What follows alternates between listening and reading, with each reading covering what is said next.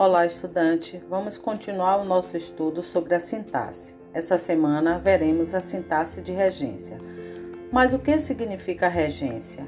Em uma oração, as palavras estabelecem relações entre si. Essas relações permitem construir os sentidos da mensagem, uma vez que as palavras são interdependentes.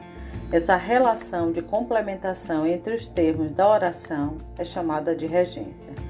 Na sintaxe de regência, chamamos de termo regido a palavra que depende de outra para obter sentido completo, e de termo regente a palavra que se subordina ao termo regido. A principal função da regência é evitar que os textos fiquem ambíguos e, assim, contribuir para a melhor clareza da comunicação. Entender a regência é indispensável para quem deseja escrever adequadamente, respeitando assim a sintaxe da língua portuguesa. O estudo da sintaxe divide-se em regência verbal e regência nominal. Chamamos de regência verbal a relação que se estabelece entre os verbos e os termos que os complementam, objetos diretos e objetos indiretos, ou caracterizam, adjuntos adverbiais. Chamamos de regência nominal o nome da relação existente entre um nome, substantivo, adjetivo ou advérbio, e os termos regidos por esse nome.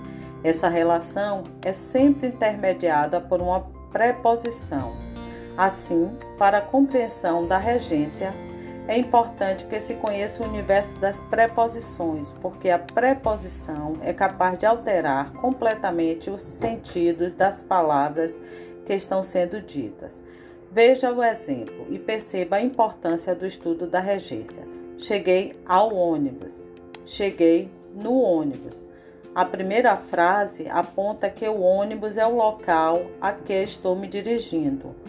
A segunda frase, o ônibus é o meio de transporte que estou utilizando.